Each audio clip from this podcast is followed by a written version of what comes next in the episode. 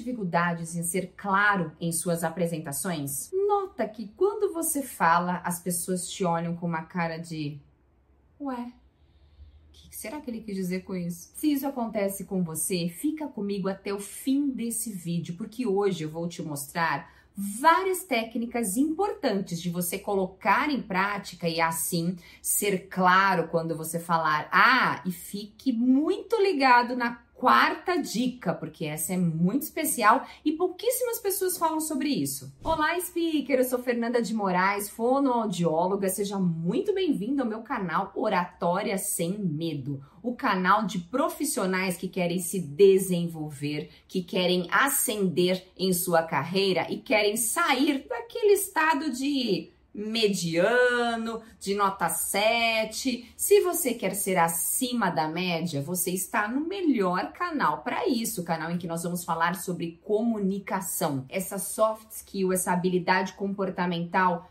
tão importante no nosso dia a dia e que nos ajuda a expressar as nossas ideias, a mostrar o conhecimento que nós temos a respeito do assunto. Afinal, não basta ser, eu preciso parecer. E por isso convido você a se inscrever, a curtir esse vídeo e já deixar o seu comentário que com certeza eu vou responder cada um. Existem algumas etapas importantes que você pode seguir para justamente ter uma comunicação mais eficaz. E a primeira é organize o seu pensamento. Não dá para eu começar uma apresentação, para eu conduzir uma reunião, para eu apresentar um trabalho na faculdade, na pós, se eu não organizar as minhas ideias primeiro. Não basta ter um PowerPoint legal, um material interessante para entregar para as pessoas. Eu preciso ordenar isso na minha cabeça. E de que forma organizar as ideias? Fazendo um esboço. Você vai escrever em um papel quais são as principais informações que você quer compartilhar naquela situação específica.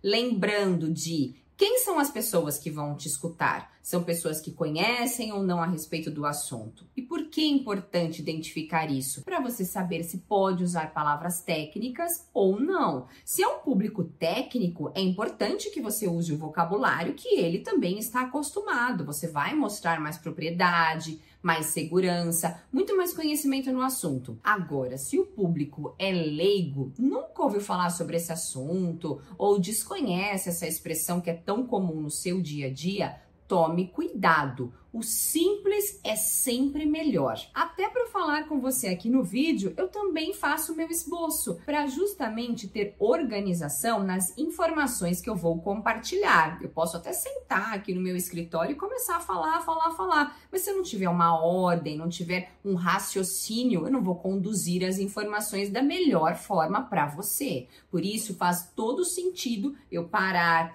escrever essas informações e não precisa ser o texto inteiro, não precisa escrever Olá, hoje eu vou falar nesse vídeo sobre este assunto. Eu coloco os tópicos, a abertura, o que, que eu vou falar na abertura, a minha apresentação, só o tópico, a apresentação, que é o momento em que eu falo quem é a Fernanda, o que, que eu faço, o que existe aqui dentro do canal Oratória Sem Medo, e na sequência eu entro no meu assunto. Nesse caso, dividir até em partes para falar com você. E você pode fazer a mesma coisa no seu dia a dia. Eu tenho certeza que o resultado vai ser fantástico se você ordenar as ideias antes de falar. Segunda etapa, use uma linguagem clara e concisa. O que é ser claro na comunicação? É ser entendido pelos outros qual palavra você vai usar para tornar essa mensagem de fácil acesso. Pensa o seguinte, o cérebro, ele não foi feito para pensar, para fazer esforço, ele foi feito para receber informação ali rápido, de graça, direto. E para eu conseguir manter a atenção das pessoas comigo e de uma maneira simples, o meu vocabulário precisa ser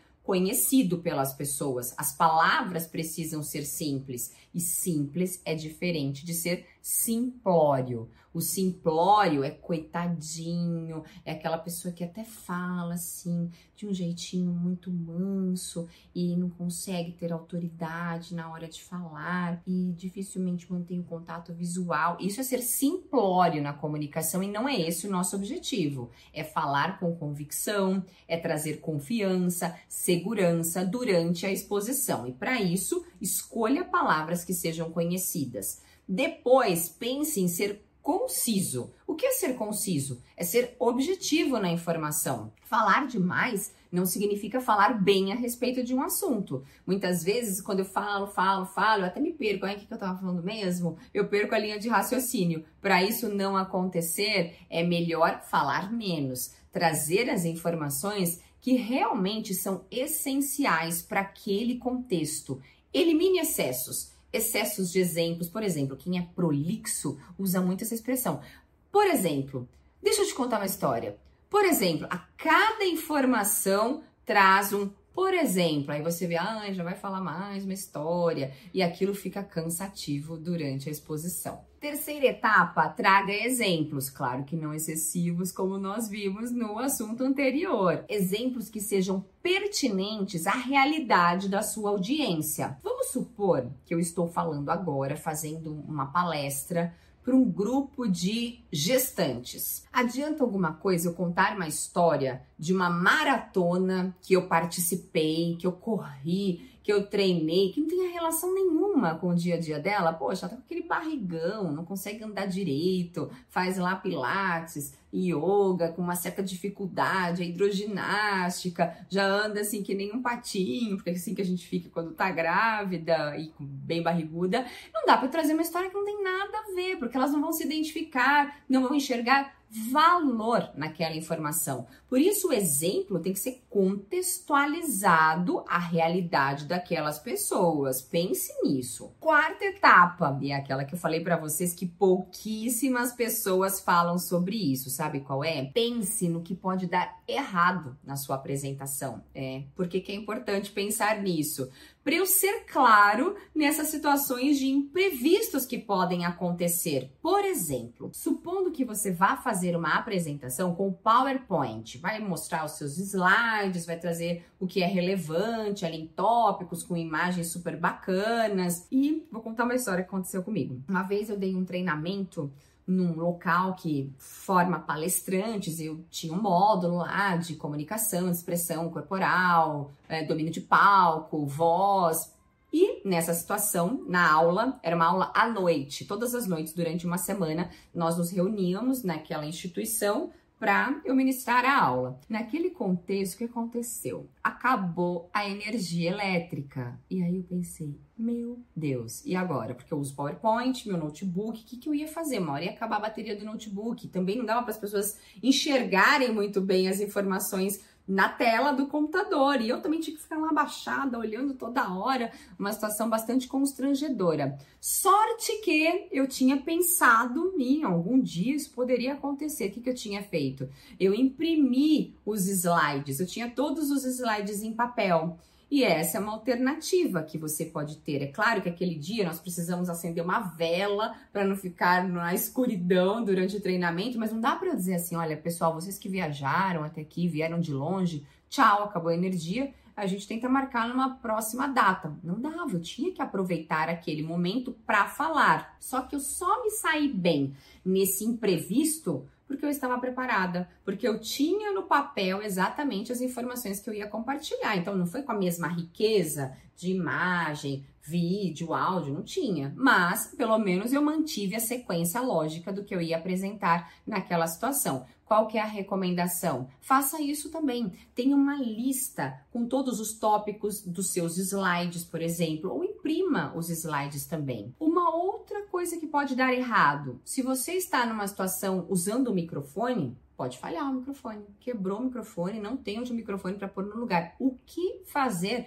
se você fala muito baixo? É você preparar a sua voz antes. Por isso que é tão importante fazer exercícios de aquecimento vocal, de projeção de voz, para justamente você ter domínio do volume da sua voz. E numa situação como esta, você se sair bem na medida do possível. E a quinta etapa para você melhorar a clareza na informação é buscar feedback. Sabe aquela pessoa que você confia muito? Pode ser sua mãe, pode ser seu pai, pode ser seu marido, pode ser sua esposa, pode ser uma grande amiga, um grande amigo. Você vai pedir para essa pessoa te dar um toque. Olha, eu vou te contar uma história agora. Você me ajuda dizendo se eu fui clara ou não com você? Se em algum momento eu for confusa, for prolixa, você pode pontuar isso para mim? É muito importante esse feedback construtivo. Só que peça feedback para uma pessoa que realmente possa te ajudar nesse sentido. Nem todo mundo tem facilidade para perceber se você foi organizado ou não foi organizado. Então pense naquela pessoa que realmente possa te ajudar com esse comentário e assim você evoluir ainda mais na sua comunicação, na clareza da informação. Agora você já conhece cinco etapas para se expressar melhor e com muito mais clareza. Qual dessas etapas você vai dar mais atenção para melhorar a qualidade da sua comunicação? Deixa aqui no seu comentário que eu quero saber. Te vejo muito em breve, querido speaker. Um beijo. Tchau, tchau.